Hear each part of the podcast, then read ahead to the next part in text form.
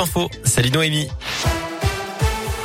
Salut Cyril, salut à tous. À la une, un premier cas du variant Omicron détecté en métropole. Un homme âgé d'une cinquantaine d'années qui habite en région parisienne et qui rentrait d'un voyage au Nigeria d'après les, autorités sanitaires. Il a été testé positif à sa descente d'avion jeudi dernier.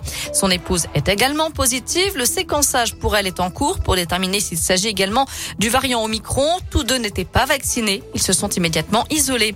La situation sanitaire continue de s'aggraver en France avec près de 50 000 nouveaux cas de Covid hier. Par ailleurs, l'Agence européenne des médicaments a annoncé aujourd'hui le lancement d'un examen accéléré pour un nouveau vaccin contre le Covid développé par le laboratoire franco-autrichien Valneva.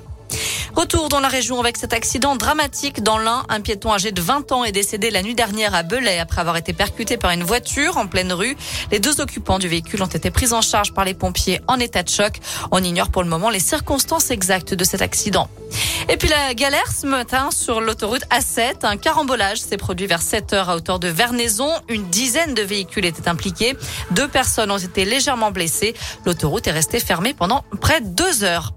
Pas d'assouplissement en vue à la SNCF malgré la cinquième vague d'épidémie de Covid. Le PDG du groupe, Jean-Pierre Farandou, a indiqué aujourd'hui qu'il n'envisageait pas pour le moment de donner la possibilité aux usagers d'annuler leur voyage moins de trois jours avant le départ. Cette politique pourrait cependant évoluer, a-t-il précisé. Dans le reste de l'actu, la primaire des Républicains, on connaîtra cet après-midi les deux finalistes pour l'investiture en vue de la présidentielle de 2022. Les votes du premier tour seront clôturés dans une heure. Le pape François a accepté la démission de l'archevêque de Paris. Monseigneur Michel Aupetit a décidé de quitter ses fonctions après avoir été accusé d'avoir entretenu une relation ambiguë avec une femme, ce qu'il nie catégoriquement. Un mot de foot et les résultats de la 16e journée de Ligue 1 hier soir. Une très mauvaise soirée pour l'OL qui a perdu à domicile dans les dernières minutes face à Reims. Score final 2 buts à 1. À retenir aussi le match nul de Clermont face à Lens, du PSG contre Nice et la défaite de Saint-Etienne à Brest. La SS est toujours lanterne rouge du championnat.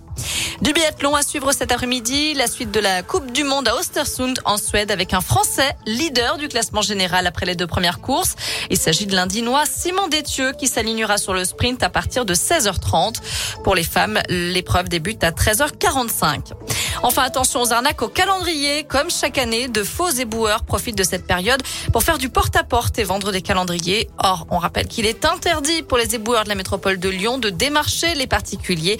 Il s'agit bien souvent d'une arnaque, donc méfiez-vous.